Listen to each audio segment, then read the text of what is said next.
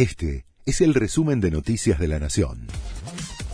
La Nación presenta los títulos de la tarde del lunes 2 de enero de 2023.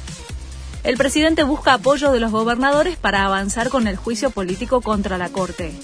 Alberto Fernández convocó para mañana a los mandatarios provinciales del PJ. Esta reunión será el paso siguiente al anuncio que hizo Fernández el domingo a la mañana, cuando dijo que buscará llevar a juicio político a los cuatro miembros del máximo tribunal. Alberto Fernández se reunió con Lula. El mandatario confirmó que su par brasilero vendrá al país el 23 de enero.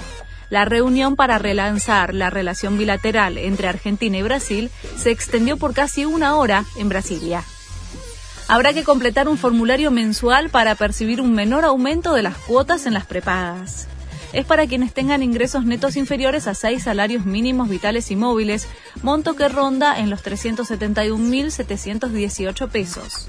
El trámite se deberá realizar antes del 20 de enero para que la suba sea solo de 4,91% en febrero, si no, el ajuste será del 8,21%. Martina Navratilova fue diagnosticada de cáncer de garganta y mama. A los 66 años, la ex número uno del tenis del mundo anunció que padece dos tipos de cáncer. Este doble golpe es grave, pero aún se puede reparar.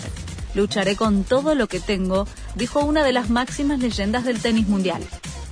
Furor por Messi. Creció 700% la inscripción de bebés con el nombre Lionel o Lionela. El dato surgió del registro civil de Santa Fe.